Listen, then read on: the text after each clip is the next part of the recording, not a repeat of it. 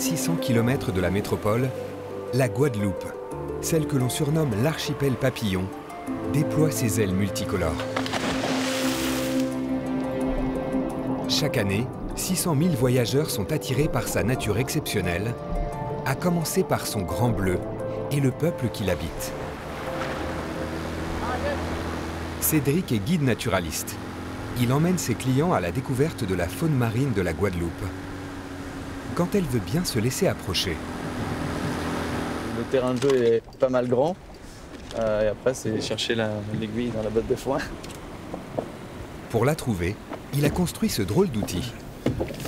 C'est pas un sonar, c'est euh, un micro étanche. Ça veut dire qu'en fait, évidemment, il faut que les animaux parlent pour qu'on puisse les entendre. Il y a certaines espèces comme les cachalots qui font que des clics. Euh, les baleines à bosse, c'est des chants. Cette fois-ci, ce sont comme des petits cliquetis. Le langage des dauphins. J'entends les dauphins par là-bas, il y a un oiseau.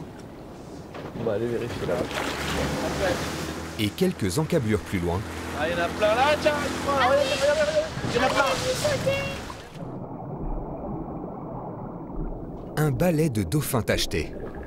C'est l'une des espèces les plus sociables et les plus joueuses. À la naissance, ils font à peine 50 cm de long. Et puis euh, ça grandit assez vite. À un an, ils ont déjà un mètre.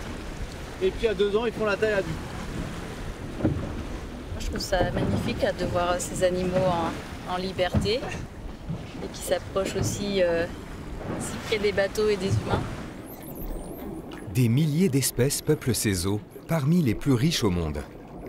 Dauphins, baleines, mais aussi pieuvres, poissons multicolores ou les fameuses tortues vertes.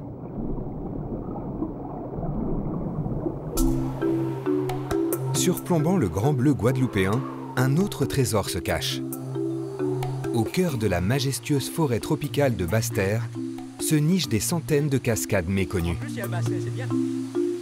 Ah, c'est un véritable passage secret, ça.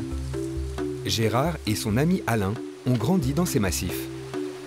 Depuis quelques années, ils se sont mis en tête de retrouver toutes les chutes d'eau de l'île.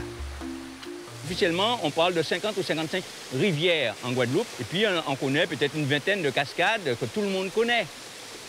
Mais, je savais qu'il y en avait plus, que je connaissais plus. Pour ces chasseurs de cascades, tout part donc d'un souvenir d'enfance, d'une intuition et d'un tracé sur une carte. On va remonter le long du trait vert, là. On va remonter à peu près jusque-là. Ces courbes-là, elles sont en épingle à cheveux et elles sont très resserrées, donc il ne peut pas ne pas y avoir une cascade. En remontant la rivière, c'est toute la biodiversité de la Guadeloupe qui se révèle. Un figuier maudit Dans ce figuier aux racines gigantesques,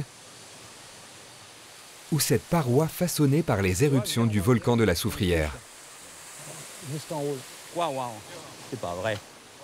Et après plus d'une heure de montée... Ah Ah mais voilà, on est bon, on est bon. Mon GPS est bon hein, dans mon cerveau. C'est la 500e ou je sais pas combien c'est toujours aussi, euh, grand bonheur. 20 mètres d'élégance, de majesté.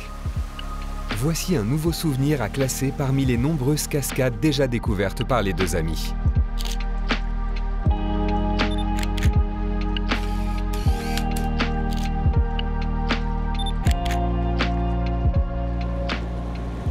À l'est de l'archipel se détache la plus petite île de Guadeloupe. Une terre que Christophe Colomb a tant espérée qu'il l'a appelée la Désirade quand il l'a aperçue au loin. Un bout de terre de 11 km, sauvage, authentique. Alain et Roby sont les gardes de la réserve naturelle de l'île. On va descendre là, on va, on va y aller doucement parce que c'est un peu en pente. C'est l'île la plus ancienne de toute la Guadeloupe. La Désirade, elle daterait d'environ 150 millions d'années.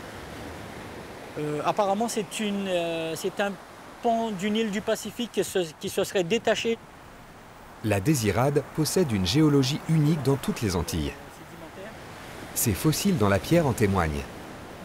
Ici, on a un lambi. Donc on voit qu'il manque euh, plus de 80% du coquillage. Ben, avec le temps, il s'est désagrégé. On doit se situer à 120, 120 millions d'années aux environs. Quoi. Et dans ce paysage millénaire, ses principaux habitants aussi semblent d'un autre temps. On a un iguane qui vient de partir là.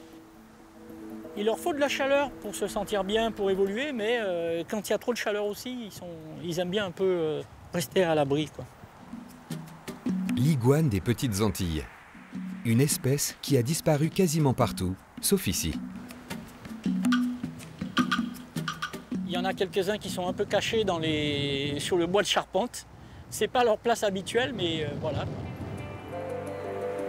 Seules quelques centaines de privilégiés vivent sur cette île. Ancien refuge de pirates aux mille ressources naturelles, la Désirade est en Guadeloupe ce qui ressemble peut-être le plus au paradis sur Terre.